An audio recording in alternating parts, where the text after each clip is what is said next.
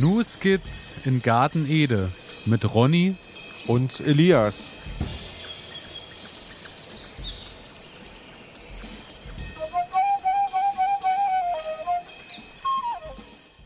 Herzlich willkommen, meine Damen und Herren. Herzlich willkommen zu einer weiteren Folge Ihres Lieblingsgarten-Podcasts News Skits in Garten Ede.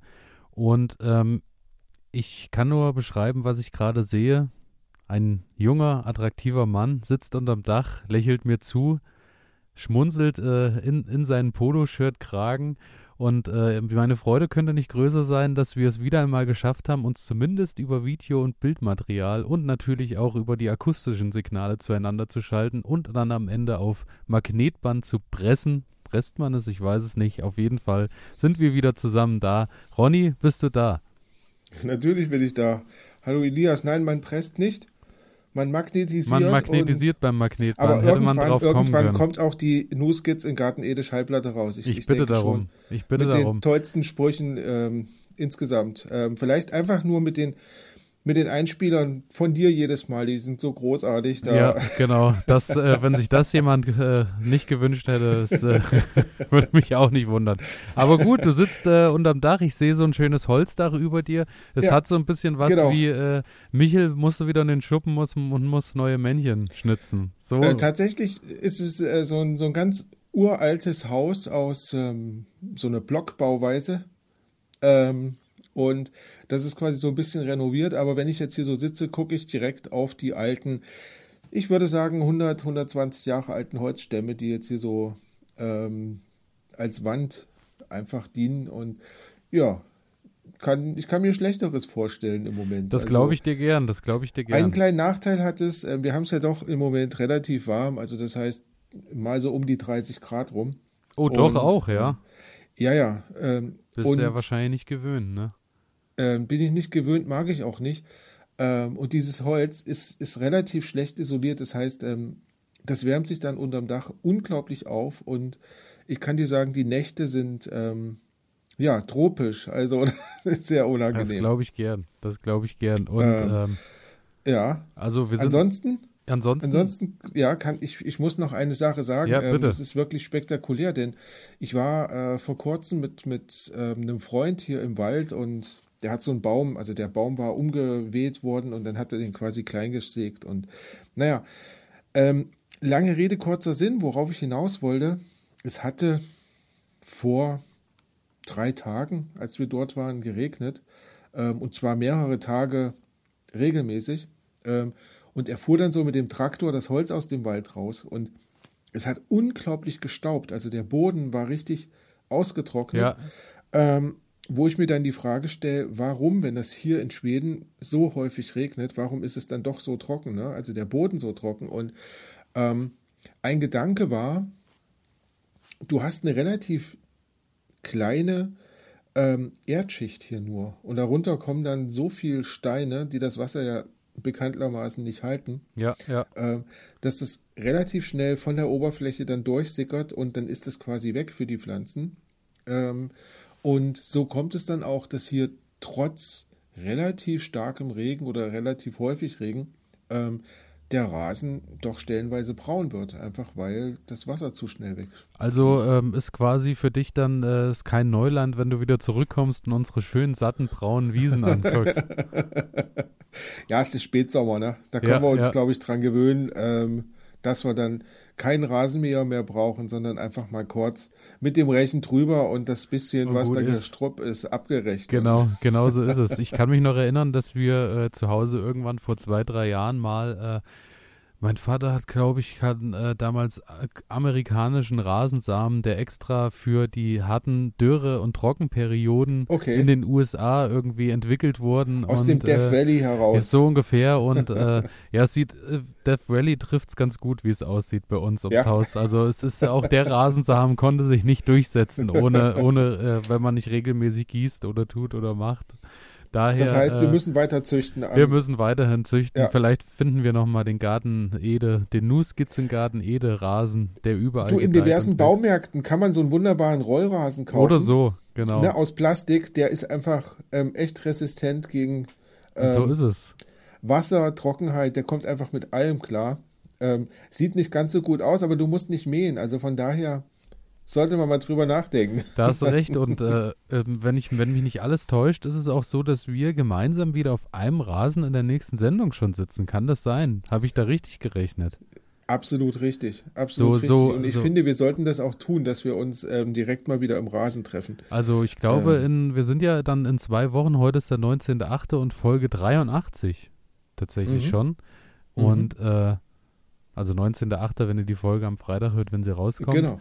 Und ähm, ja, in zwei Wochen sind wir wieder endlich vereint an einem Ort. Da wird, sitzen wir uns wieder gegenüber. wenn das, und, wenn das zeitlich ähm, klappen sollte, würde ich sogar sagen, setzen wir uns mal wieder raus in die Natur und, und gucken mal so ein hätte, bisschen. ich, ich hätte nichts dagegen. Also Ich- vielleicht, vielleicht wieder mal in dein Zelt rein, weißt du? ja, ver- Ähm, es gibt nachdem kleine Veränderungen seitdem. So, seitdem jetzt die Temperaturen so angenehm sind in Deutschland, sitze ich gerne äh, unter Plastikfolie und ähm, Also für, für, äh, für die Transparenz sind wir ja schließlich auch da. Es ist äh, so, dass heute ist ja der Donnerstag, also die Folge ist quasi noch brühwarm, äh, wenn Ja. sie am Freitag auf die Ohren kommt. Und heute hat es tatsächlich hier äh, doch äh, des häufigeren mal geregnet, so dass die Temperaturen nicht mehr auf 36 Grad sind, sondern wir bewegen uns irgendwo bei 27, 28 Grad.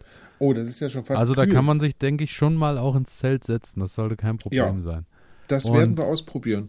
Daher, äh, wo wir gerade beim Zelt sind, würde ich sagen, äh, also Erzähl ich mal habe was ja heute, Zelt, ja, ich genau. habe ja heute äh, einige, einige Themen hier auf dem Zettel, weil äh, du weißt ja, ich war ja auch auf der Gartencon, auf der, Mhm. Auf der großen äh, Blogger-Gartenmesse, aber dazu komme ich dann, glaube ich, später nochmal in, in Gänze. Und äh, zunächst starte ich jetzt erstmal meinen kleinen virtuellen Rundgang äh, im Garten. Und äh, du los. und viele ich. Eine, ich habe einige Fotos gesehen, muss ich ja schon mal sagen. Ich- Ich, verfolge deinen Kanal ja intensivst. Ähm, und ja, tolle Genau, Ergebnisse. also- ähm, ich habe die Wassermelone. Nee, gar nicht. Es war keine Wassermelone, es war die. War das eine Cantaloupe-Melone? Genauso ist es, die Cantaloupe-Melone. Und das ist auch gleich mein Einstiegsthema, weil ähm, tatsächlich habe ich die ersten Melonen, äh, ja, Melonen plural, äh, aus meinem Garten genießen dürfen, denn Sehr die äh, Melonen waren reif. Die ersten Melonen aus dem eigenen Garten. Es war die Cantaloupe-Melone, ist eine kleine Honigmelone. Das, Mhm. Der Vorteil ist natürlich, die braucht nicht so lange, bis sie ausgereift ist. Die Wassermelone, da sind wir ja wirklich schon bei drei bis vier Monaten so, dass die wirklich auf den Punkt kommt. Die Cantaloupe ist halt wirklich so, die hast du auch mal in zweieinhalb Monaten irgendwie durchgebracht, wenn es gut läuft. Ja, das und, ist gut. und vor allem, wenn es so heiß ist, äh, wie im Folientunnel die ganze Zeit, hat die sich wirklich recht schnell entwickelt. Und dann äh, habe ich überlegt, ja, was machst du jetzt? Ich habe dann mal letzte Woche schon mal so ein bisschen dran rumgeklopft und gemacht und dachte, so richtig so, wie man sie aus dem Supermarkt kennt, dass so diese Außenschale so verhärtet ist und so, so Mhm. leicht äh, Furchen hat, so hatte sie nicht, war auch noch äh, recht äh, hellgrün und dann auf einmal jetzt hat das diese Woche so, ist es so umgeschwungen in so, einen- in so einen gelblichen Farbton. Und dann Okay. dachte ich schon vom Klopfen her, es hört sich auch anders an und habe dann nochmal so nachgefragt bei Instagram, weil da gibt es ja doch immer viele Leute, die das schon jahrelang betreiben. Und äh, passender hätte es nicht beschrieben werden können. Das haben mir dann viele geschrieben. Ähm, du erkennst es eigentlich wirklich ganz leicht daran, wie sie riecht. Und wenn sie süß nach Melone riecht, dann weißt du, Hm. dass sie reif ist. Und diesen Geruch kannst du eigentlich nicht Okay. verfehlen. Und äh, tatsächlich hat die einen charakteristischen Geruch. Es ist der helle Wahnsinn. Also es ist so ein ganz süßer, so ein ganz süßer Melonenduft, der auch wirklich sich sofort ausbreitet, wenn du die in der Hand hast und äh, mal an der Schale riechst. Also So, da jetzt gleich die Frage natürlich im Anschluss. Ähm, schön, wenn eine Melone gut riecht, aber ähm, schmeckt sie auch süß? Ähm, sie ist äh, tatsächlich, also sie war äh, oder ist, sie sind reif, so, sie sind richtig Mhm. schön äh, dunkel orangefarben vom Fleisch Mhm. her. Und ähm, da wir, wie eben schon angesprochen haben, beim Transparent-Podcast sind, ich kann dir jetzt gerne erzählen, dass alle um mich herum gesagt haben, die hat wirklich süß und ganz toll geschmeckt, weil äh, ja, das glaube ich dir. ich äh, esse ja keine Melonen tatsächlich. Es ist so, ich konnte äh, erschreckenderweise, ich kann mich ja mit den Melonen, äh, mit dem Geschmack der Melonen so gar nicht anfreunden. Ist Okay. äh, daher nichts für mich. Aber ähm, alle rundherum äh, waren hellauf begeistert und haben gesagt, der Unterschied zu den gekauften Melonen ist natürlich ein großer und aber ich glaube, Ähm. das wäre immer so, wahrscheinlich. Auch wenn es äh, bedeutend bescheidener schmecken würde, aber man würde, glaube ich, immer sagen, ja, das ist schon eine ganz andere Sache als das, was man im Supermarkt andere- zu kaufen bekommt. Ja, ich meine, wenn man sagt, es ist eine ganz andere Sache als im Supermarkt, schwimmt ja auch noch nicht mit, ob besser oder schlechter. Genau? Da genau. kann man, kann man völlig Da- frei was ganz Man anderes. schmeckt halt die Ähm, Arbeit, glaube ich, direkt raus. Ja, den Schweiß. Ähm, Frage, du hast auch gar nicht probiert. Ähm, nein. Das Ich- ist beeindruckend. Okay, Ich, ähm, ich kann mich wirklich damit überhaupt nicht anfreunden. das ist spannend. Also, ähm, so einen Aufriss zu betreiben, ähm, um dann zu sagen, nee, probiere ich nicht mal, finde ich.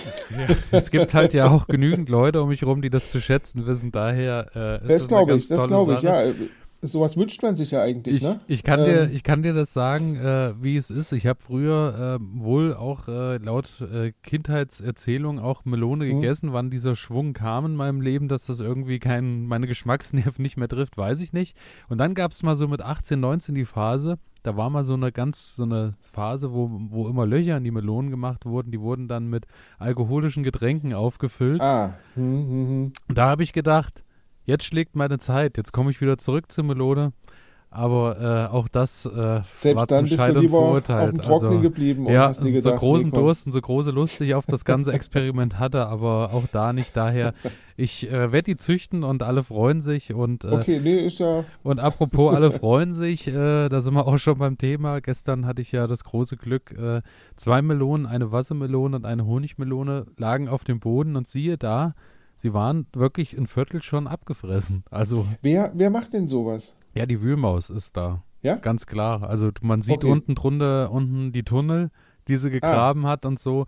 Es ist die Wühlmaus und interessanterweise ähm, habe ich ja am Anfang noch, war ich ja rigoros und bin immer hinterhergegangen und überall, wo Melonen hochkamen, habe ich immer so ein Töpfchen. Drunter ein Pflanztöpfchen, einfach eins, das, was ich zum Mhm. Anzucht nehme und so, drunter gestellt, weil ja geraten wurde, stellt was drunter, weil dann werden die auch nicht so feucht und dann kriegen die unten keine Nässestelle, Fäule Stellen, Stellen und so. Und dann habe ich die immer so ein bisschen hochgebockt. Und siehe da, äh, da geht auch keine Wühlmaus dran, wenn die hochgebockt sind. Aber die sind wahrscheinlich, die bei den Melonen, die auf Aha. dem Boden lagen, haben die wahrscheinlich auch durch diesen Duft. Wir wissen ja, dass die Wühlmaus rea empfindlich reagiert Ja. auf, auf Ja. furchtbare Gerüche, so wie Knoblauch, Schnaps und äh, gegorene Milch hatten wir damals Mhm, mal in der mhm. Sendung zum Verjagen. Genauso fühlen die sich natürlich angezogen von guten Gerüchen. Und äh, da war eben dieses Ding, äh, ich denke mal, dadurch, dass die auf der Erde aufliegt, sind die natürlich richtig heiß, was ich ihnen nicht verdenken kann und Mit kommen dann Sicherheit. ran. Aber auch da habe ich schon äh, erzählt bekommen, ähm, von unser von unser Kleinstadtgarten, auch äh, liebe Grüße an der Stelle, ähm, dass die äh, die Wühlmäuse gut fangen konnten mit Lebendfallen, indem sie ähm, Hundefutter in die Lebendfallen gemacht haben, weil das wohl auch dieses durch diesen charakteristischen Geruch ähm, die Maus Okay. sofort äh, anja, an, anlockt und äh, die Maus dann schnell in die Falle geht. Also die haben gesagt, die zwei, die haben wirklich sämtliche Mäuse gefangen mit ein bisschen nassem Hundefutter in den äh, Wühlmausfallen. Aber äh, da kommt jetzt schon wieder die nächste Frage bei mir auf. Ja. Ähm, nur habe ich da in meiner Lebendfalle 20 Wühlmäuse Ja. drin. Bringe ich die dann zur Zoohandlung und verkaufe die dort oder Das was mache ich äh, damit? kannst du dir ganz wahrscheinlich überlegen, aber wahrscheinlich, also ich würde sie wahrscheinlich irgendwo Richtung Wald dann wahrscheinlich äh, aussetzen, nehme ich an, Okay. weil die werden ja wohl auch im Wald oder in der, in der Natur dort äh, ohne, ohne Bauern rundherum, so wie sie eigentlich auch äh, sozialisiert wurden, irgendwann überleben. Und äh, im allergrößten Fall, also das will ich natürlich jetzt nicht, äh, aber ich weiß, Nee, wir haben wir uns, unsere drei Katzen haben auch ihre Freude dran. Okay, Das ist tatsächlich so. Also das muss jeder für sich dann entscheiden, wie, äh, wie man das Ganze dann gestaltet. ja klar. Ähm, So ist es, genau. Und daher aber Melone wirklich mein Highlight eigentlich der letzten zwei Wochen gewesen, muss man sagen. ja, hat, hat sehr, sehr gut ausgesehen. Also ähm, ein bisschen traurig fand ich das Bild mit den, mit den großen Löchern in Ja, der ja, Melone. aber da Ähm, hat wirklich die Maus gut Gas gegeben. Aber ich Ja, denke, ja. ich denke, wenn wir in, äh, wenn du, äh, wenn das hinhaut mit uns beiden in zwei Wochen, denke ich, werden wir da sicher, werde ich dir mal eine kredenzen können, weil es sind ja noch ein paar da, die da auch jetzt nach und nach reifen. Weil ich habe, ähm, kurzer Einschub äh, Ja. von zu Hause, ähm, ich habe ja meine Pflanzen quasi zum, zum Babysitter gebracht und da ist so gar nichts passiert. Also Melone ist, glaube ich, nach zehn Wochen genau auf dem Stand, ähm, Okay. auf dem ich sie hinterlassen habe. Okay, Ähm, sie ist nicht eingegangen, aber sie ist nicht gewachsen. Sie steht einfach so da Okay. und wartet, dass der Herbst kommt und keine Okay. Ahnung, wahrscheinlich gibt sie dann Gas, wenn ich nach Hause komme. Und Ich denke auch, sie wartet Also, auf dich. Sie wird wieder richtig aufblühen, wenn du zurück bist. So wird es Ja. am Ende kommen. Aber Ähm, daher, lass, lasset doof. uns, guck mal, da können wir zwei uns doch helfen. Bei mir wachsen die Melonen gut, ich esse aber keine. Daher äh, teilen wir uns dann rein. Ich freue mich übers Bild, du freust dich über den Geschmack und alle sind zufrieden am Ende. Genauso werden wir es machen. Ist eine gute Lösung, bin ich dabei. Was äh, ansonsten bei mir auch noch, wo wir beim Thema Aufblühen sind, äh, meine ganzen Sonnenblumen gehen ja jetzt überall auf und meine Ringelblumen tatsächlich fangen langsam an und äh, gehen, also fangen schon an, werfen alle Samen. Du merkst auch Oh, da, denen ist es zu trocken. Den ist es viel zu trocken. Ja, ich war ja, letztes ja, Jahr ja, ja. gewöhnt, dass die wirklich, ich glaube, bis Oktober, bis zum ersten Frost wirklich dauerhaft nur Blüten, Blüten, Blüten gebildet haben und richtig Bambule gemacht haben. Ich habe jetzt äh, den Test gemacht und habe ähm, bei einer, bei einer Ringelblumenecke wirklich alle rabiat gekürzt und habe wirklich alles abgeschnitten, um zu schauen, ob die dann dadurch wieder herangetrieben werden, dass die wieder neu austreiben. Und habe eine Seite stehen lassen, weil ich gespannt bin, ob die das bei den Temperaturen wirklich äh, schaffen, dann auch noch mal ein zweites Mal richtig komplett neu in Blüte zu Ja, gehen, weil okay. eigentlich ist es ja so, du schneidest immer das, was verwelkt ist, ab bei der Ringelblume und dann kommt, Hm. man sieht es ja von unten, dann kommen die neuen Verzweigungen hoch, neue Knospen, neue Blüten und so.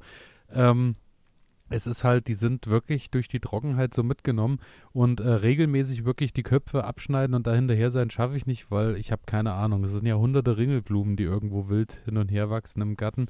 Daher bin ich gespannt, ob äh, wie in welche Richtung sich dieses Experiment dann äh, entwickeln Mhm. wird. Machst du was? Machst du was mit denen?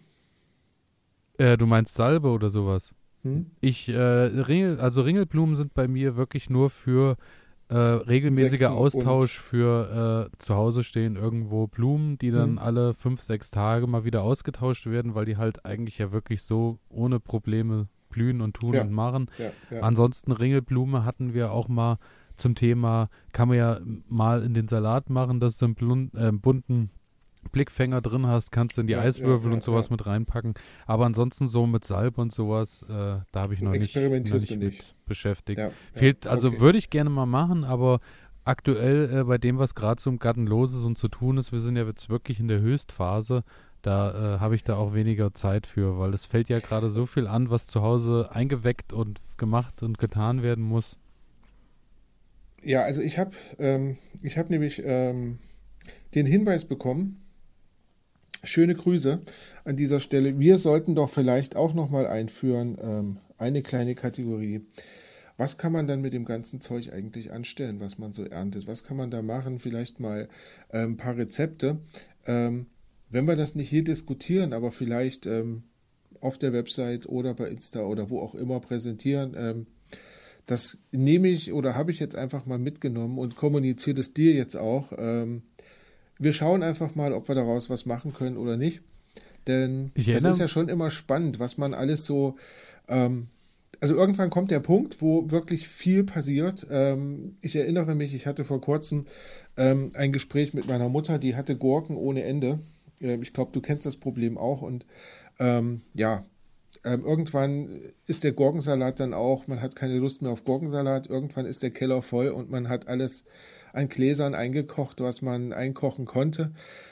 Und dann sind immer noch Gurken da und die Nachbarn wollen auch keine mehr haben und was macht man dann? Ne? Und, und kalt, ähm, ja, darüber können wir vielleicht an anderer Stelle nochmal äh, reden. Wir hatten ganz, Das- ich erinnere mich noch, ganz am Anfang, im, im ersten Jahr hatten wir tatsächlich immer noch die, die Koch- und Back-Kategorie, wo immer Hatten wir mit drinne, genau. Verwertung genau. kam mit äh, Rezeptideen, die gerade in den Garten Richtig. reinpassen. Richtig. Und ähm, ja, diskutieren wir aber nochmal ähm, intern dann, wenn wir unser, wenn wir unser Meeting, Meeting, haben. genau. Ähm, genau. Das ist einfach auch so ein schönes Wort. Wenn wir, wir treffen uns nicht einfach und trinken Bier und reden, nein, wir haben ein Meeting. Das klingt äh, Nein, auch haben- bedeutend ja, besser. Ja, richtig. Hier in Schweden hat man Möte. Ähm, das ist auch etwas ganz Großes. Ähm, Kriege ich immer wieder gesagt. Möte hat man mehrmals am Tag. Ähm, endet häufig wohl auch ergebnislos. Aber man hatte einen schönen Plausch und man hat ein Gespräch zusammen, äh, finde ich trotzdem ganz gut. Also Ja, hat ja auch so genau. einen sozialen Charakter. Ja, ja, also genau so. warum immer, warum immer so einen großen Anspruch damit verbinden? Genau. Manchmal ist auch einfach das gesellige Beisammensein genug. Ja, aber trotzdem muss es natürlich einen Namen haben, dass es äh, einfach besser klingt. Richtig. Auf Richtig, jeden Fall. von daher. Nehmen wir mit. Genau so, so machen wir es. Und ähm, bei, bei mir aus dem Garten, äh, was ich zum Thema, wo wir gerade bei den Ringelblumen noch waren, Mhm. ähm, die mexikanische Sonnenblume startet jetzt durch.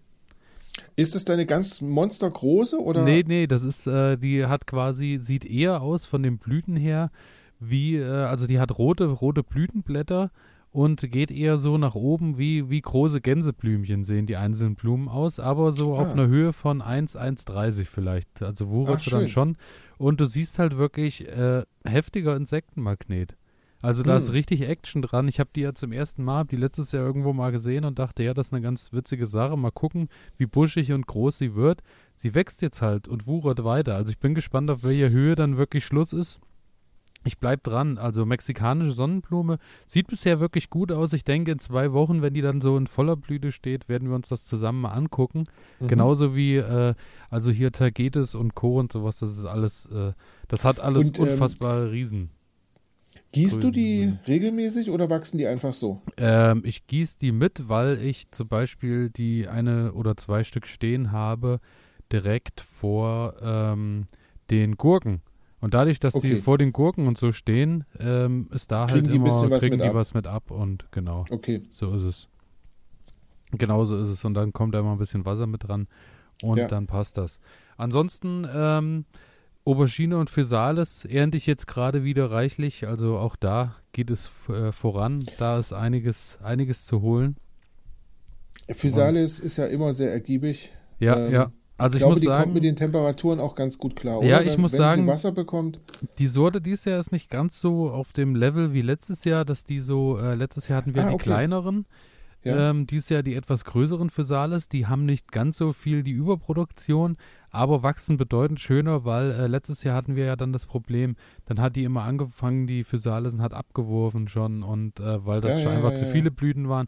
Dieses Jahr ist es wirklich so, die bleiben bis zum Schluss hängen und dann, wenn sie abfallen, dann weißt du aber zu 100 Prozent, die sind jetzt wirklich reif Okay. und dann kannst du auch mal am Tag dann deine vier, fünf Physalis abmachen. Also so, dass du auch sagst, es ist ganz angenehm, die dann auch zu snacken und zu essen und du kriegst die Ja, los ja, und hast dann ja, nicht ja. irgendwie im Übermaß. Das ist eine ganz schöne Sache. Da bin ich dann auch gespannt auf die Überwinterung, das, was wir letztes Jahr ja beide nicht so richtig Hm. geschafft haben. Ja. Da äh, will ich dies Jahr dann mal ein bisschen hinterher sein, dass man dann nächstes Jahr mit einem größeren Physalis äh, Strauchbusch dann direkt äh, Baum. Baum, genau, äh, ins Jahr starten kannst.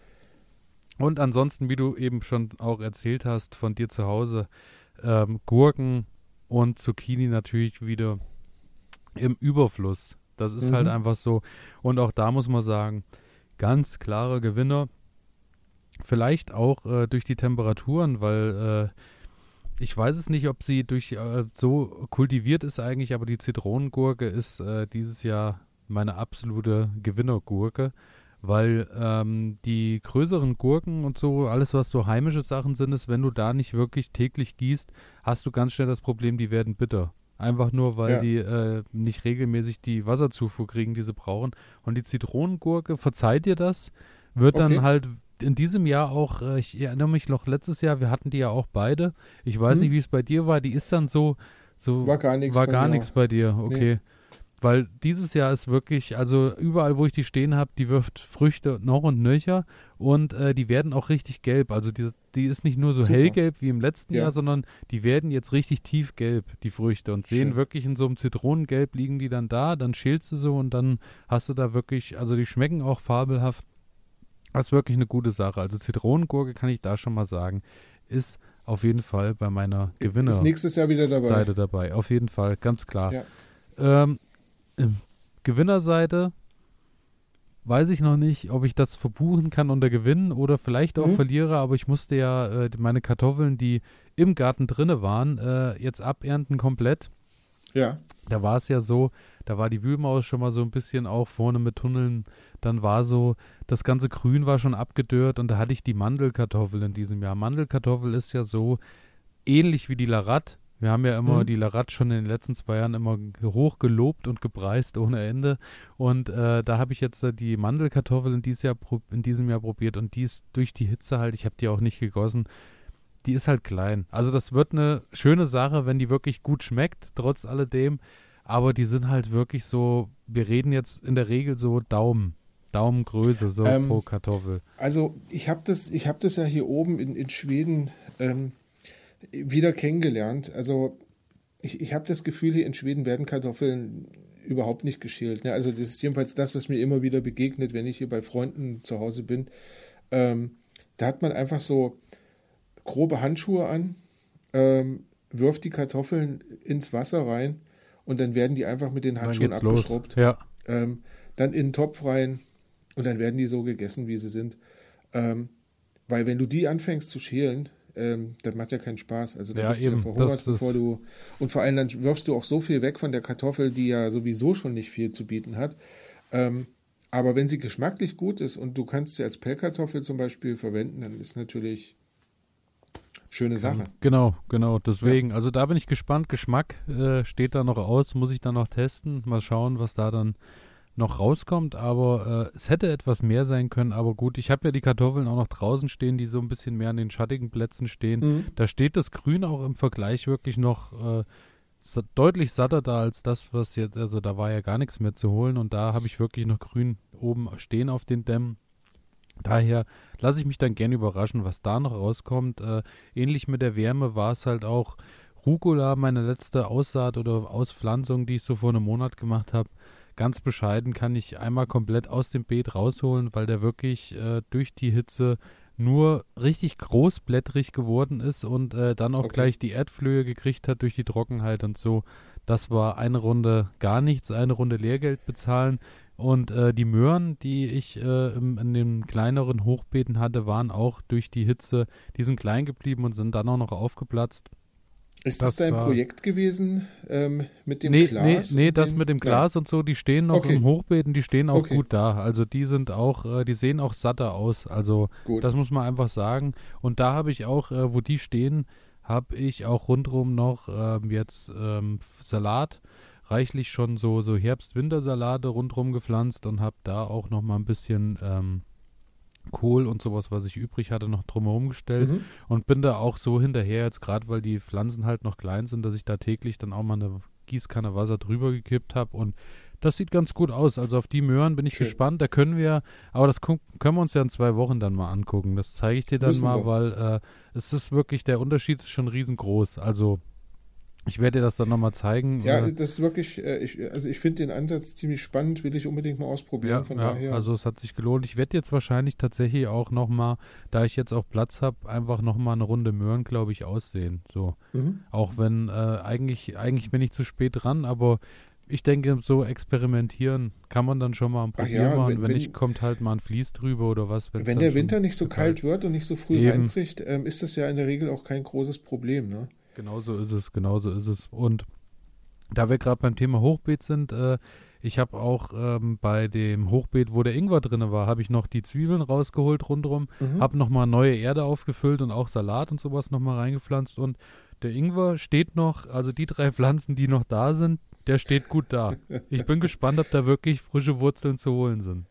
Ja, ich, ich glaube, also irgendwas wirst du holen, weil wenn, wenn sich oben etwas gebildet hat, ähm, dann ist es ja ein Zeichen dafür, dass die Wurzel, die Pflanze sich entwickelt hat in einer gewissen Genau so Art und. Weise. Ne? Von daher, also auch wenn das Ergebnis vielleicht nicht überwältigend viel ist, aber du wirst irgendwas bekommen und ähm, die Freude wirst du haben. Also das ist Genau so ist es. Daher Ja. äh, bin ich gespannt. Und zu guter Letzt, was ich dir noch erzählen kann, natürlich Tomaten im Überfluss. Da komme ich jetzt auch gar nicht ins Detail. Ich glaube, da gucken wir uns dann diese einzelnen Sorten auch nochmal genauer an, wenn wir zusammen sind. Du hast eingekocht, ne? Beziehungsweise genau. du hast äh, Soße Genau, zubereitet. dann habe ich äh, Soße eingekocht, muss sagen, ja gut, ich habe, ich lasse Soße auch lang kochen, weil die soll ja auch schön Geschmack gewinnen und schön Mhm. einkochen. Habe dann auch lange überlegt, wie würzig das Ganze, wenn ich das einkoche. Und dann ist mir so aufgefallen, ja gut, wir haben halt schon verschiedenste äh, Arten, wie wir das dann äh, essen. Und daher habe ich mich wirklich nur bestrengt auf äh, die Tomaten nur halbiert und mit ein bisschen Zucker und einer Prise und na, ein bisschen mehr Salz, also normal Mhm. Salzgewürz äh, drangepackt und dann so zwei Stunden einkochen lassen und dann eben in die sterilisierten Gläser gepackt. Ja. Und äh, ja, ich hatte so drei, vier Kilo Tomaten hatte ich dann äh, gesammelt. Hm? Waren so fünf Einweggläser, also äh, die ich jetzt erstmal weggepackt habe.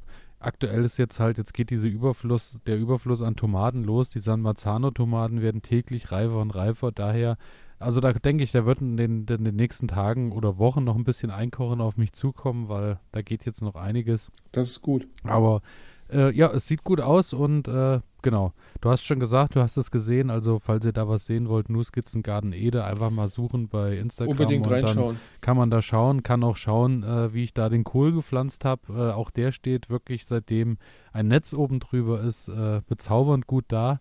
Äh, interessanterweise, kleine Randanekdote da noch ist, äh, das war wirklich auch schön. Äh, ich sehe ja jetzt, seitdem ich weiß, wie ein Kohlweißling aussieht äh, und dass es kein Schmetterling ist, erkenne ich Siehst das du ja sie auch. überall, ne? Genau, Ja. und sehe die dann auch regelmäßig im Garten und sehe auch manchmal, wie sie probieren, irgendwie unter die Netze zu kommen oder vielleicht auch mal Mhm. es geschafft haben. Und äh, ganz schön fand ich, ich bin gekommen und habe so gedacht, na, es ist aber auch ein wildes Treiben im Tunnel.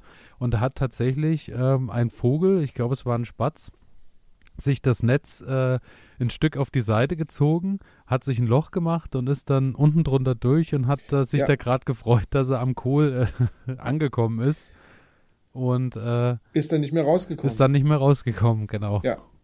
Ähm, gleiches, also wirklich gleiche Situation hatte ich hier auch ähm, im Garten. Ich laufe so an den Kohlpflanzen vorbei, auch so ein schönes Netz drüber gespannt. Völlig unproblematisch. Ich denke mir, da, da flattert doch irgendwas. Äh, Das hier geht an alle Sportler, die nicht akzeptieren können, dass immer alles so bleibt, wie es ist. An alle, die nicht länger in Plastikklamotten Sport machen wollen, weil das unsere Erde mit Mikroplastik verschmutzt. Für euch macht Vida Sport jetzt Sportkleidung, die ganz ohne Polyester auskommt. Sie besteht aus Algen und Holzfasern und meistert alle Herausforderungen deines Trainings, ohne die Umwelt zu verschmutzen. Sport ist so positiv, dass er niemandem schaden sollte, schon gar nicht dem Planeten. Besuche deshalb jetzt vida-sport.de, vidar-sport.de und sichere dir dein natürliches Sportoutfit. Du wirst den Unterschied fühlen. ähm, großer Schmetterling irgendwie. Ähm, nein, hat sich ein Vogel rein verirrt. Ja, ja. Und ja, kommt dann nicht mehr raus. Ähm, ich habe festgestellt, der Kohl ist so groß geworden, dass der hat das Netz irgendwann aufgedrückt, Mhm. ne, so an den Rändern. Ähm, und da stand ein wirklich prächtiger, äh, ähm, ja, so ein Weißkohl. Und wenn man den im Laden kauft, ähm, ist das ja eine große Knolle. Ja, ja. Also so, ein- so, ein, so ein großes, so ein Der großer Kopf, Ball. ja, ähm, ja. aber man macht sich ja gar keine Vorstellung, ähm, wie groß die eigentliche Pflanze, also wie ausladend die Blätter sind, die diesen Kopf hervorgebracht haben. Das ist ja wirklich unglaublich. Ich hatte noch keinen kein Weißkohl im Garten, von daher ähm, war das jetzt das erste Mal, dass ich das so live gesehen habe und boah, also Da das geht ist einiges, groß. ne? Ja, also da, ähm, wenn ihr sowas mal vorhabt, ähm, plant wirklich Platz ein, den ihr der Pflanze lasst, weil die wird riesengroß. Die wird So wirklich riesengroß. so ist es ja. Daher, äh, ja, so, so sieht es bei mir. Also ich habe viel Platz gelassen. Aktuell bin ich äh, der Meinung, es ist viel zu viel Platz, aber wie du schon sagst, das ist dann immer, ähm, je mehr Wochen ins Land ziehen und so größer Ja. die Köpfe werden, bist du dann froh, wenn du den Platz hast. Ja, also ja, daher, ich bin gespannt, was da dann rauskommt. Genau. das ist, klingt sehr gut. und Klingt sehr ähm, gut. ja, Ja. du holst schon tief Luft. Was willst du uns erzählen? Äh, Nee, nee, ich, ähm, ich, äh, war, ich war am Wochenende noch ein wenig Fahrrad fahren. Ja, Ähm, und ähm, ja, wir haben ja Blaubeeren, Blaubeeren gepflückt. ja, Und wunderbar, wir haben Marmelade draus gemacht. Ähm, ganz toll. Und ja, ich dachte mir, fahr einfach noch mal ein Stück Fahrrad, vielleicht findest du noch eine schöne Stelle, wo du was bekommst. Und ähm, ich fahre so und dann sehe ich Blaubeersträucher. So, die sind ja ganz flach und aber irgendwie leuchtet es dann so rot aus diesen äh, Häkchen da raus und ich dachte mir, hm, komisch. Bin ein bisschen näher rangegangen. Ähm, es waren Lingern, also Preiselbeeren. Und das bedeutet jetzt, bevor wir jetzt nach Hause fahren, ähm, ich muss unbedingt noch mal los und ein bisschen Preiselbeermarmelade ja, machen, ja.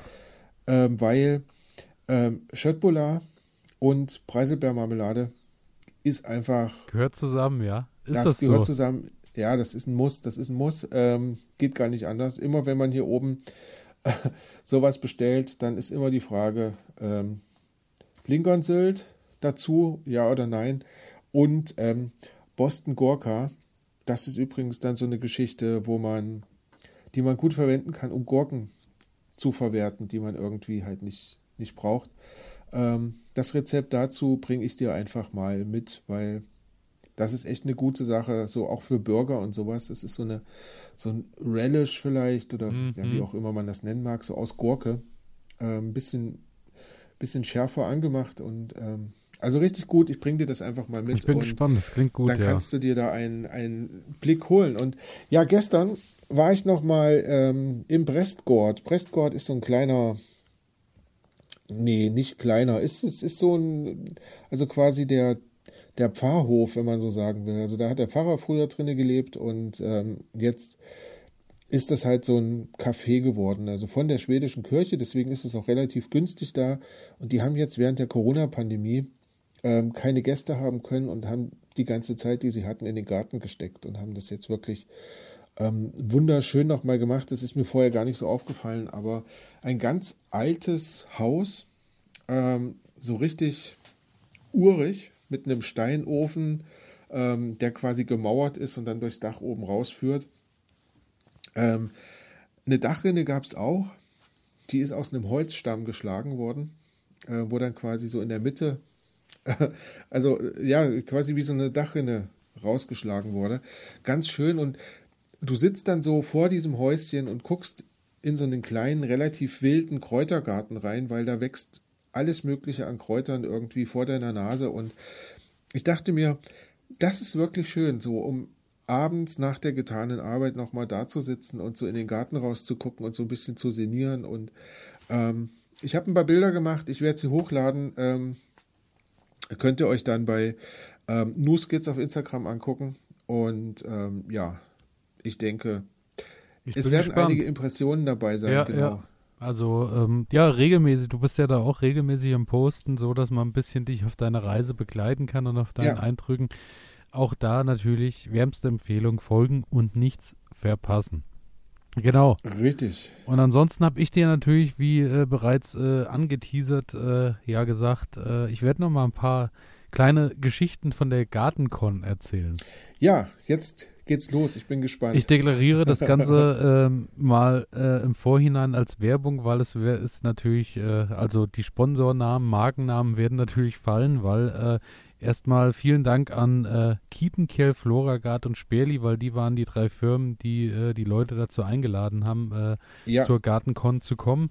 Und zwar ist das, wie gesagt, eine Gartenblogger-Convention, sprich, äh, dort kamen Leute zusammen aus den Bereichen YouTube, äh, Instagram, Podcast, Bloggen und Co. irgendwie alles also prinzipiell alles, was Social Media Irgendwas ähm, mit im Garten Bereich betreibt. Garten ja, zu ja. tun hat. Ja. Genau, genau. Und es ist halt auch wirklich so, ähm, dass so im Gespräch dann, also es war am, am Freitagabend ging es los, ich bin dann am Freitag noch in Oldenburg, hat das Ganze stattgefunden.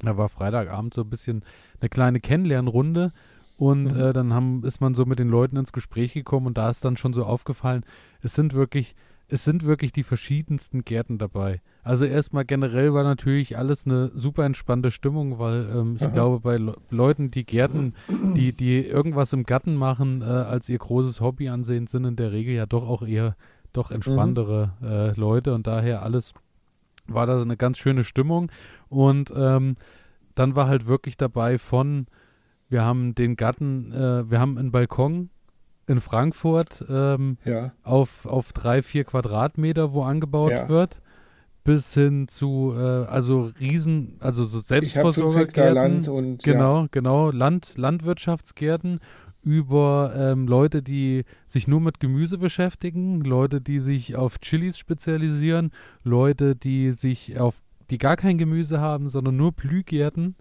haben Okay. und so. Äh, das war, dadurch war das halt wirklich sehr, sehr breit aufgestellt. Okay. Und man kam da schön ins Gespräch und konnte sich da so untereinander, weil ich zum Beispiel habe ja überhaupt keine Ahnung von Blumen und so. Und dann kann ich zum Beispiel mal nachfragen, was lohnt sich denn, was mal übers Jahr schön aussieht und so, was kann ich mir Mhm, denn da mhm, nochmal mhm. in den Garten stellen. Und andere konnten natürlich dann mal fragen, äh, welche, welche Gurke empfiehlst du oder wie auch immer. Ja, ja. Und so kam man dann schön ins Gespräch und so war das so eine schöne lockere Runde und äh, hat dann abends auch am ersten Abend auch äh, länger, länger gesessen und getagt und ähm, dann war am nächsten Tag dann der Haupttag am, am Samstag. Da sind wir dann quasi da mit dem Bus abgeholt worden und sind dann äh, zum Park der Gärten gefahren in die Nähe von Oldenburg und äh, allein da muss ich sagen, ähm, allein da, da, da kann ich jetzt mal die Empfehlung rausgeben, Park der Gärten lohnt sich wirklich. Park der Gärten ist quasi ein 12 Hektar großes äh, Gebiet, wo irgendwann mal die, ähm, die, äh, ähm, sag schon, die große Gartenveranstaltung, wie heißt sie in Deutschland? Äh, Buga. Die Buga war, Mhm. genau. Bundesgartenschau. Die Bundesgartenschau, genau. Und so wurde das dann angelegt. Und ähm, da ist es quasi so, dass du auf diesen 12 Hektar ähm, überall verschiedene Abzweigungen und Wege hast, wo immer Leute einfach auf äh, 100 oder 150 Quadratmeter ihre Gärten nach ihren Idealvorstellungen anlegen. Du hast dann quasi schön. in diesem Park tausende Gärten, die Und von ein bunter Mix von, von genau so der Bauerngarten, der wirklich wild wuchert und tut, über Ja. Architektengärten, wo es darum geht, wie kann ich mit welchen Lichtverhältnissen welche Sachen rausholen, über Gärten, die mit Licht arbeiten, über Gärten, die mit Wasser arbeiten, so. Also wirklich querbeet über den Wow. Schülergarten, über den Studentengarten, da war halt wirklich alles. Und wir haben da auch eine Rundführung gekriegt von irgendwie, ich glaube, eine Stunde, anderthalb. Also der Chef oder der, der der CEO, sagt man heutzutage, glaube ich, äh, der Park der Gärten hat uns da eine Rundführung, auch ein ganz toller Typ Mensch, äh, rundgeführt mit äh, und hat uns alles gezeigt und äh, die anderthalb Stunden haben bei weitem nicht gereicht, um überhaupt zu fassen, was da äh, Ja, alles drin ich. steht. Und auch ganz tolle so Staudenbeete, wo halt wirklich die, wo keine Erde mehr zu sehen ist, die halt wirklich so eng an eng gepflanzt sind und alles blüht und tut und macht. Und äh, zwischen den ganzen Stauden kommt dann aber auch äh, Grünkohl und sowas hoch, also wirklich auch abgefahrene Mischkulturen und so, also Klasse. ganz atemberaubend. Und äh, dann halt auch verschiedene Sachen, Bereiche, die sich mit Wildbienen und mit, ähm, mit Imkerei und sowas beschäftigen. Also ganz toll, kann ich nur jedem empfehlen, der dort in der Nähe von Oldenburg ist. Park der Gärten. Lohnt sich auf jeden Fall mal so einen ganzen Tag drin zu verbringen, auch als Familie, weil Spielplätze und sowas ist auch alles äh, angelegt. Ich Und sehe schon, ich sehe schon, ähm, da habe ich, da habe ich dann doch einiges verpasst. Da hast du wirklich ich, einiges verpasst. Ähm, ja. Und äh, an dich äh, gedacht habe ich natürlich, als uns der Chef erzählt hat, wie ist der Park der Gärten aufgebaut. Ähm, sie haben sich tatsächlich äh, überlegt, wie kann man das Ganze strukturieren und nach welchem System könnte man das machen. Und äh, sie fahren das schwedische System, weil ähm, okay. sie haben sich an, äh, er sagte spaßenshalber, an äh, Ikea orientiert, weil das System Aha. so aufgebaut ist. Er sagte, früher war die Bundesgartenschau so, du hattest das Riesengebiet, am Anfang stand ein Turm, dann hast du dich oben auf den Turm gestellt, hast über das komplette Gebiet geguckt, hast gesehen, hast gesagt, ich habe Areal 1, 2 und 3 gesehen vom Turm. Gut, dann kann ich mich jetzt hinsetzen und kann Kaffee trinken. Und Mhm. genau das wollten sie nicht. Sie wollten das so haben, dass du wirklich eine Spur hast, einen Weg, der dir ungefähr sagt, hier und hier geht's lang, dass du überall einmal lang kommst und es Ja, ab und ja, an ja. nur die Abzweigung gibt, wo dann eine Toilette steht und wo es was zu essen gibt Ja. und dann kannst du deiner Wege weitergehen. ja. Das ist Aber so, das Ziel ist wirklich, äh, dass du die Leute dich drauf einlässt, genau. Genau. ja, ja, also so ist der Plan und äh, das haben sie auch wirklich toll umgesetzt. Also daher kann ich dir nur sagen, es lohnt sich. Aber ansonsten, was haben wir sonst noch so gemacht? Was war alles so äh, an Vorträgen da? Ich wurde gleich am Anfang ähm, belohnt mit einem Thema, was mir ja auch sehr am Herzen liegt und äh, was ich ähm, auch sehr zum Nachdenken, äh, was einem auch anregt, ist äh, auf dem Weg zum Wohlfühlgärtner. Referent Andreas Niebel. Andreas Niebel ist der Vorsitzende der Gartentherapeuten in Deutschland Mhm. quasi äh, jemand, der sich mit dem Thema auseinandersetzt, Garten und Psyche, beziehungsweise was kann Garten für uns machen, ja auch äh, in der Rehabilit Rehabilitation, sprich äh, Okay. auch, also er hat an seinem Beispiel erzählt, so Thema Schlaganfall und Co., was kann man da im Garten machen? wie hilft einem das weiter? Dann ist er natürlich eingegangen auf Thema Psyche, sprich äh, Psychosomatik, Psychiatrie und Co. Was kann man da an Therapiegärten machen? Und äh, der beschäftigt sich so rundum mit diesem Thema. Ganz toller Vortrag und hat auch ein wunderbares Buch mit dem Wohlfühlgärtnern, übers Wohlfühlgärtnern rausgebracht. Und äh, der hat uns da so mal so einen Einblick gegeben, was da so war. Und äh, da fand ich vom, allein von dem Gedanken her, ähm, hat so eine schöne Statistik, die ist mir im Gedanken geblieben. Äh, da ging es darum, dass in einem Krankenhaus getestet wurde bei ähm, Patienten nach OP da hat äh, eine Seite auf dem Flur quasi auf die Straße geguckt und die andere Seite hat in den Klinikgarten ja. geguckt. Ja. Und äh, da wurde halt festgestellt, dass äh, explizit am dritten bis fünften Tag äh, vor allem die äh, Schmerzmittelausgabe irgendwie, ich glaube, ein Drittel waren bei den Leuten, die in den Park geguckt haben und äh, die ja. also Leute, die auf den Asphalt geguckt haben, haben eben bedeutend mehr Schmerzmittel gebraucht. Ja. So. Ich habe von der Studie gehört, ähm, das, ist, das fand ich so beeindruckend, ähm, dass, ja, also ich meine, das ist ja nichts, ne? Es ist, ist es so gar nichts. Also ich gucke einfach ja, nur ja. irgendwo hin. Ähm, ich gucke gegen eine graue Betonwand oder ich weiß nicht, oder ja, ich gucke in den Wald rein und es erscheint so banal und so sinnlos eigentlich. Und ja, und dann kann man es nachweisen, dass da schon ein signifikanter Unterschied besteht und dass es für uns Menschen ähm, einen Unterschied macht, ähm, ob ich die Natur habe oder ob ich die Natur nicht habe. Und das genau. Ähm, großartig, ja. Oh. Also da Toll. ganz toller, ganz toller Vortrag und äh, ja, jeder, der sich mit dem Thema beschäftigen möchte, einfach mal Andreas Niebel googeln und dann kommt ihr eigentlich ziemlich schnell auf seine Seite. An einem Bildungsinstitut in Grünberg arbeitet er und dort habt ihr dann ganz viel Infomaterial und auch dort gibt es auch ganz viele tolle äh, Fort- und Weiterbildungsmöglichkeiten zu den Themen. Also das lohnt sich, dort mal reinzuschauen. Ja, ich habe gerade das Buch ähm, recherchiert, weil ich kannte das gar nicht. Ähm, Wohlfühlgärtnern. Ja. Genau. Super. Genau, also da lohnt sich reinzuschauen. Dann äh, ging es Schlag auf Schlag weiter. Also der Tag war wirklich gut durchgeplant. Und mhm. ähm, dann hatten wir äh, die Möglichkeit, Workshops zu wählen. Und da war ich bei dem ersten Workshop, war ich äh, bei einem Fotografen, der Fotograf Ulf Duda. Und Ulf Duda ist eigentlich äh, Sportfotograf, Konzertfotograf und Co. Und äh, Flora Gard wurde dann irgendwann ähm, auf ihn aufmerksam, weil er eben tolle Bilder macht und auch aus anderen Perspektiven. Und dann ging es dann mehr so erstmal um diese Produktfotografie von den ganzen Erden und Substraten, die die machen, dass er die dann quasi in, in Szene setzt. Und ähm, er hat dann äh, uns so ein bisschen so einen Workshop gegeben, was jetzt natürlich für die Instagram-Welt und Co. dann eher von Vorteil ist, wie du quasi dein Gemüse, deine Pflanzen und Co. in äh, vielleicht in anderes Licht rückst, vielleicht ein bisschen besser fotografieren kannst und Co. Aha. Das war ganz interessant, weil es ging eben darum, was, wofür brauchst du keine große Technik im Sinne von, du schleppst einen großen Beutel mit dir rum und brauchst äh, irgendwas, sondern mit den Mitteln, die du hast, eben Bildtechnik zu verfeinern. Und dann waren so ganz einfache Sachen dabei, wie ein Stück Pappe, um das Alufolie gewickelt wurde, was du dann quasi als Lichtschein nimmst, was da so ein bisschen Reflexion hast auf deinen Blumen und so, wenn du was machst.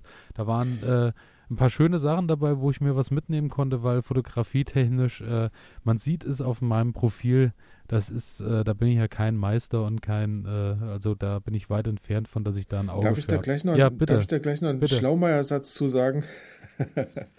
ähm, was, sich was ich auch immer empfiehlt, ähm, ganz simpel so eine Styroporplatte im Garten stehen zu haben. Ne? Also so eine, so eine weiße Styroporplatte ähm, und die einfach als Strahler nehmen. Ähm, du kriegst mit der, ah, okay du kriegst mit der Silberfolie, ähm, kriegst du ein sehr hartes Licht, weil genau, das ja wie ein also Spiegel. Genau, da ging es dann mehr so um so kleine Punkte und sowas, genau. was dann gesetzt wird, ja, Lichtpunkte. Richtig, ne? Genau. Und ähm, wenn du aber, wenn du aber zum Beispiel so ein bisschen, es kann ja schön sein, gegen die Sonne zu fotografieren. Ähm, wenn du dann aber noch so eine weiße, äh, so eine weiße Platte einfach nimmst, ähm, kriegst du quasi mehr Licht auf das Objekt drauf und kannst dann quasi auch so ein bisschen gegen die Sonne filmen. Und das Licht ist halt ganz weich, ne, weil das halt ja, nicht ja. so stark gestrahlt ist. Naja, wir wollen jetzt nicht vom Thema abkommen. Ähm, Nein, aber es ist ja wunderbare spannend, Tipps. Ja. Wir haben ja hier Tipps und Tricks rund um alles im Garten. Also daher äh, immer her damit. Genau, dann ähm, haben wir danach ähm, den zweiten Workshop, den habe ich dann besucht bei der Ruth. Ruth ähm, ist, äh, wenn ich das richtig in Erinnerung habe, Bienenweide-Fachberaterin. Und zwar ähm, setzt, also unter anderem, Ruth ist auch Imkerin und ist auch selbstständige Düngeberaterin und so. Und hat so ein bisschen erstmal erzählt von dem, was sie so macht. Sie berät halt viel so in der Agrarwelt, äh, Landwirts, landwirtschaftliche Betriebe, wie man welchen Boden wieder fit kriegt, wie man was düngt, äh, woran man erkennt, ähm, was der Boden vielleicht braucht, wann man umgraben sollte und, und, und. Das war schon mal sehr interessant. Und äh, dann ging es eben zum Thema Insekten. Ähm, wie schaffst du ein, ein gutes Metier für, für deine Insekten und Bienen in deinem Garten? Mhm. Und ähm, da ging es halt schon damit los, Böden halt nicht zu verdichten, sondern immer im Boden. Die meisten Insekten leben nun mal oder suchen sich ihren Unterschlupf im Boden, dass du eben da nicht alles totmulchst und tust und machst, sondern dass du halt wirklich Raum lässt, wo die Insekten dann auch im Boden leben können, weil wenn die natürlich eine Schicht Mulch oben drauf gepackt kriegen, äh, hat sich das natürlich dann im Bodenleben äh, erledigt, weil dann auch mhm. keine Sonne und nichts mehr drankommt. Genau, und die hatte dann so schöne äh, an, anschauliches Material dabei. Ähm, Insektenhotels zum Beispiel kennen wir ja alle, dann sind die Löcher so reingefräst und so in die Holzstücken oder in irgendwie in Stämme, wo dann die Wildbienen und Co. unterkommen können. Und sie hatte so ein Insektenhotel dabei. Das waren quasi einzelne Holzplatten, in die diese, äh, die, diese Kerben gefräst waren, wo die, ähm, wo die Insekten reinkommen. Und über diese Platten waren in ähm, Glassichtfolien. Und dadurch konntest du quasi die Platten einzeln rausholen und konntest reingucken in die Platten, wie sich die Insekten da drin äh, quasi ah. verpuppen und tun und machen und wie die ihr Futter anlegen und wie die äh, ihre Larven da reinlegen und wie gut und äh, besucht eben die Insektenhotels auch sind. Das war auch eine ganz interessante Sache, weil du dann mal so gesehen hast, so für mich war immer bis dato, die Biene kommt, geht in dieses Loch rein, legt eine Larve rein, macht das Loch zu und dann war es das. Und fertig. Ja, mhm. aber in diesem Loch waren halt in der Regel irgendwie sechs, sieben, acht Larven hintereinander geschaltet mit einem Futtersystem, dass die sich halt dann rausfressen müssen, um dann äh, vom Richtung Ausgang durchzufressen, um dann im Frühjahr dort wieder rauszukommen und so. Also es war schon eine sehr, äh, sehr interessante Geschichte. Und ähm, dann ging es eben auch noch darum, äh, Licht. Licht ist nämlich ein ganz großes Thema, weil die meisten Insekten tatsächlich, ich glaube, 75 Prozent, wenn ich das noch richtig in Erinnerung habe, sind eben in der Nacht unterwegs an Insekten. Okay.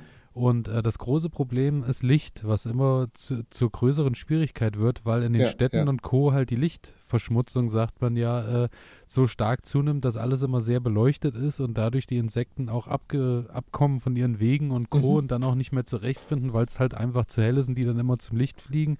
Daher Ihr Tipp, wenn man im Garten ist und äh, darauf verzichten kann, am besten größere Lichtquellen auslassen oder abschalten in der Nacht, dass die Insekten quasi ihrer Wege fliegen können, ohne abgelenkt zu werden.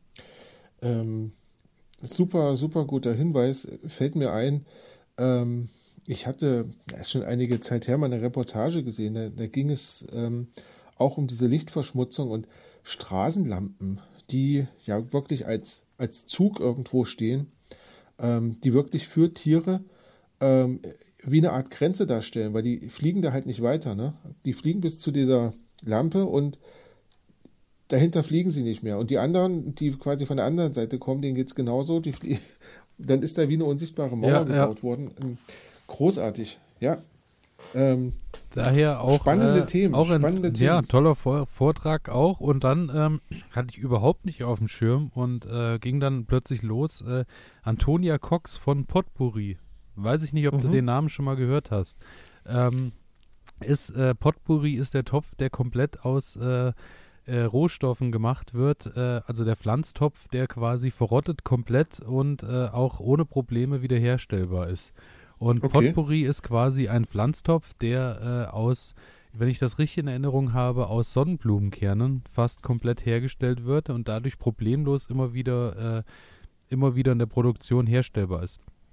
Und es ging darum, dass äh, die waren quasi bei der Höhle der Löwen damals. Dadurch waren die vielen schon bekannt. Ich bin da jetzt nicht so hinterher bei der Höhle der Löwen, äh, das bei der Sendung. Ich auch nicht. Und äh, sie hat quasi ihr Produkt vorgestellt, hat dann aber auch erzählt, was auch richtig interessant war, was so alles rund um diese Show passiert und vor allem, was danach auch mit deinem Unternehmen passiert, wenn du dann dort in der Show äh, mit, mit einem Deal ausgestattet mhm, wirst. Mhm. Und ähm, es ist quasi so, dass die den Potpourri erfunden haben und ähm, weil die aus einer Gärtnereifamilie kommen und dort halt natürlich, die hatte dann Bilder dabei, es ist ja wirklich der helle Wahnsinn, wie viel Plastikmüll viel Plastik dort da. anfällt, ja, also wie ja, viel Plastiktöpfe. Und dann haben sich quasi das Geschwisterpaar überlegt, äh, was kann man da machen und haben dann einen Topf entwickelt, der quasi auch ohne Torf und ohne alles auskommt und einfach eben, wie gesagt, Sonnenblumenkerne ist keine kein größeres Problem, das Ganze zu produzieren oder herzustellen. Und dadurch ähm, haben die diesen Topf gemacht und du kannst den einzeln kaufen, kannst den aber auch schon bepflanzt kaufen, sind dann zu der Höhle der Löwen, hat die den Weg, hat sie den Weg dann äh, bis dahin so ein bisschen erklärt und dann auch danach so, dass dann danach eigentlich erst die richtige Verhandlung losgeht mit wie viel Prozent äh, steigt dann äh, wird dann wirklich am Ende eingestiegen und Co. Und äh, sie hat dann wirklich positiv berichtet und hat gesagt, äh, den Investor, den sie da an ihrer Seite haben, der kümmert sich auch bis heute noch äh, um die beiden und äh, ist da wirklich auch hinterher, weil das auch äh, eine Geschichte war, was ihm so ein bisschen da auch am Herzen lag und äh, berät die da auch heute noch und äh, die scheinen da auch noch in sehr gutem Kontakt zu sein. Mhm. Und ähm, ja, ihr Unternehmen wächst und wächst und wächst. Also es war mal wirklich interessant, so wie man von so einem kleinen Start-up-Unternehmen, was dann doch wird, wenn das dann über die Höhle der Löwen und übers Fernsehen nochmal gepusht wird, wie schnell in welche Dimensionen das Ganze dann doch gerutscht ist ja, und äh, expandiert ist. Also der helle Wahnsinn. Ich habe jetzt mal, äh, ich habe jetzt mal äh, mir, wir haben da so einen Code bekommen also wir haben, äh, dass du dir irgendwie mit ein bisschen Prozenten da mal Produkte anschauen konntest. Und ich kam dann auch noch mit ihr ins Gespräch, äh, also beziehungsweise wir hatten dann noch mal E-Mail-Kontakt zu diversen Projekten, die dann bei mir noch anstehen. Und äh, ich werde mir den Topf mal angucken und äh, werde mir das dann mal anschauen, ähm, wie so die Handhabung ist, wie das Ganze sich dann auch zersetzt im Boden.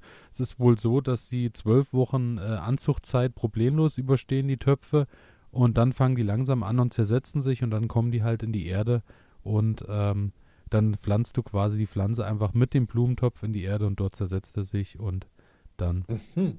funktioniert das Ganze. Da bin ich gespannt. Ich werde es probieren und werde es natürlich berichten, sobald ich da okay. äh, meine ja, Erfahrung mitgemacht habe. Spannend. Ansonsten ist es so, danach kam dann nochmal die gute Ruth, von der wir eben schon mal gesprochen haben und hat so ein bisschen nochmal über Düngung gesprochen, hat dann quasi aufgestückelt nochmal in Stickstoff, Kalium, Calcium und Co. Woran erkenne ich welchen Mangel, woran erkenne ich an den Pflanzen oder wie erkenne ich an den Pflanzen, was, was, äh, welcher Mangel vorherrscht, wie mache ich eine anständige Bodenprobe, und äh, sowas hat sie nochmal erklärt. Da mhm. waren jetzt schon viele Sachen, die ich so über die Jahre jetzt durch dieses Gärtnern halt einfach auch schon kennengelernt habe. Aber ja. auch so, die sagt, viele Sachen machen einem einfach blind, über die man nicht nachdenkt. Das ist dann zum Beispiel, die sagt, beste Beispiele sind immer, wenn die Streuobstwiesen sind und dann ist ein Apfelbaum der sieht ganz scheußlich aus und zehn Meter weiter, äh, der Apfelbaum blüht dann ganz toll. Und dann sagt sie eben, dann ist die Bodenprobe das A und O. Und dann muss ich eben auch gucken, wenn ich dann die Bodenprobe nehme, dass ich nicht äh, oberhalb der Erde ein Stück abkratzt, sondern dann muss ich natürlich dorthin gehen, wo die Wurzeln vom Baum sind. Sprich, ich muss wirklich auch mal einen Meter, anderthalb tief gehen, bis ich die Bodenprobe nehme.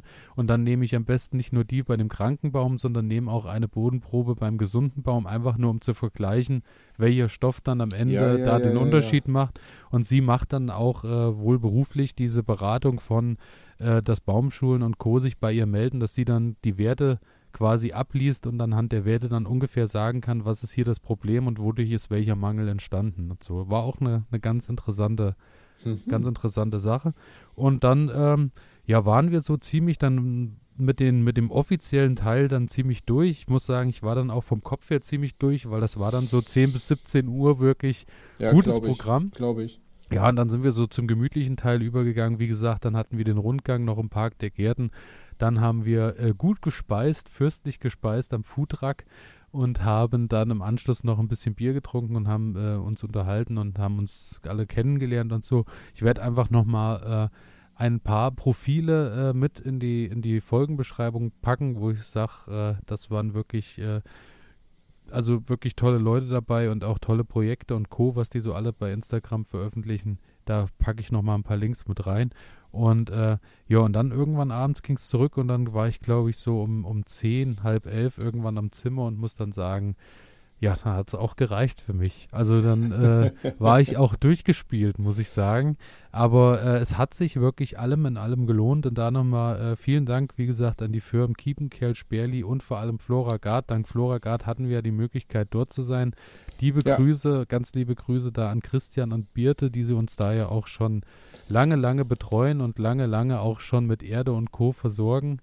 Viele Grüße auch von meiner Seite. Ähm Leider konnte ich nicht dabei sein. Es und, wurde tatsächlich naja. auch des Öfteren nach äh, dem ominösen Ronny gefragt, äh, wo der denn sei, weil die Frage doch des Öfteren aufkam, du machst alleine einen Podcast und erzählst dann so jeden, jede Woche zweimal 40, 50 Minuten hältst du Monologe.